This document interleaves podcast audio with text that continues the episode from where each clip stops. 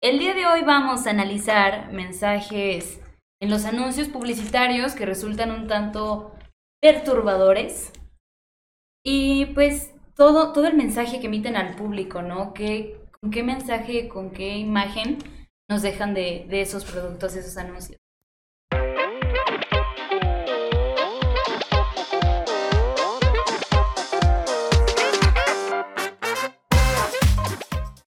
Bienvenidos a mi espacio. El día de hoy me encuentro aquí con mis compañeros Juan Carlos, Lupita, Eli y su servilleta Titania. ¿Qué onda compañeros? ¿Cómo están? Hola, muy bien, gracias. ¿Y tú? Hola, hola, ¿cómo están? ¿Cómo están? ¿Listos ya para grabar este podcast? Hola, hola. Muy bien, ¿y tú? Bien, gracias por preguntarme. Me dejaron en vista, no me contestaron mi pregunta. Sí, sí, estamos listos. Tranquilo, tranquilo. Estamos, estamos listos para revivir estos pequeños traumas de la infancia que seguro tenemos muy escondidos.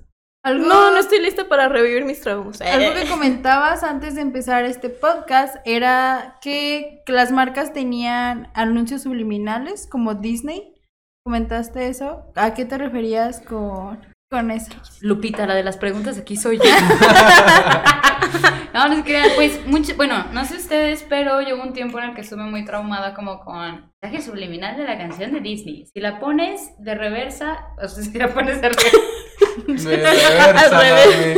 mami, De, De reversa. Si la pones en reversa a las carro.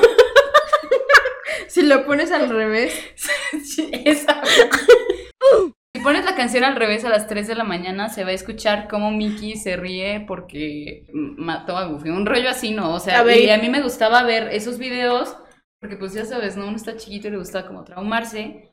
Y de repente salían como muchas, no sé, por ejemplo, eh, imágenes que están como puestas muy discretamente. No sé si a ustedes les tocó ver. Son dos ratones. Sí, Bernardo sí, y Bianca. Eh, Bernardo y Bianca y supuestamente en una de las ventanas que se ve en el póster de la película se puede apreciar la, en, bueno, en un, en un fotograma se puede apreciar la silueta de una mujer sin ropa. Entonces, pues son como este tipo de cosas que están ahí como muy, muy metidas en, en las cosas que, bueno, estas películas son principalmente para niños, pero están ahí. Yo, la verdad, de chiquito, tengo que admitir que con mi primo, con Rigo, con mi primo de toda la vida. Pues sí, ¿no? Siempre he sido mi primo de toda la vida.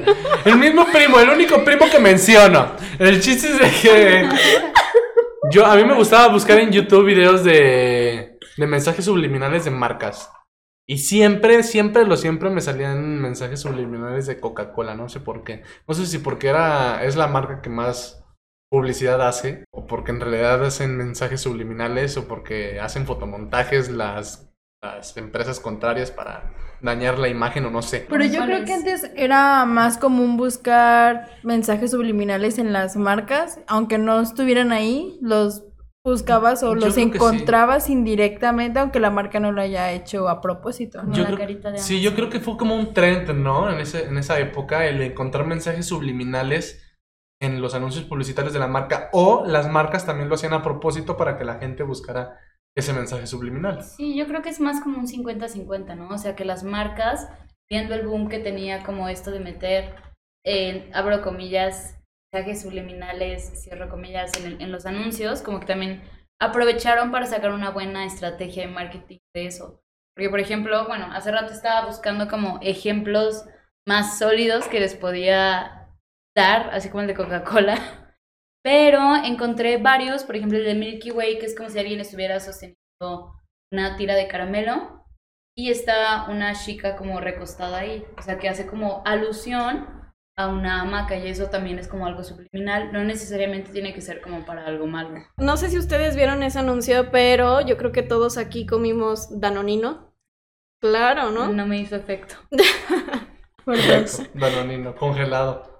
Un palito. Una paleta de Danonino. ¿Quién se lo Uy, qué rico. Qué rico danonino con palito. ¡Diablos, señorita! Bueno, regresando al tema, Danonino también sacó como una, un anuncio, una campaña, este, para los niños, que terminándote el Danonino, podías tú plantar ahí, o sea, no sé, lo que tú quisieras, o sea, frijoles, o sea, sí salía así como Creo que en una... esa campaña venían ya las semillitas, Las ¿no? En el paquete. Sí, creo que sí. ¿A poco sí? Sí. Nunca me tocó. Es que tú estás más niño. Eh, tú eres un bebé. Nada, le llevamos un año. Dos, tres, ¿cuántos? Tú dos. Yo tengo. 15. Ay, Ah. Ya quisieras, ya quisieras. No, no puedo revelar mi edad. ¿Por qué se asustan? Así tienen la mente.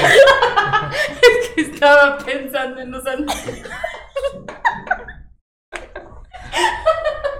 Creo que estos paquetes tenían las semillitas ya, o sea, ya las traían incluidas. ¿Saben qué siento que se hizo también como muy trend en los comerciales? Comerciales de doble sentido.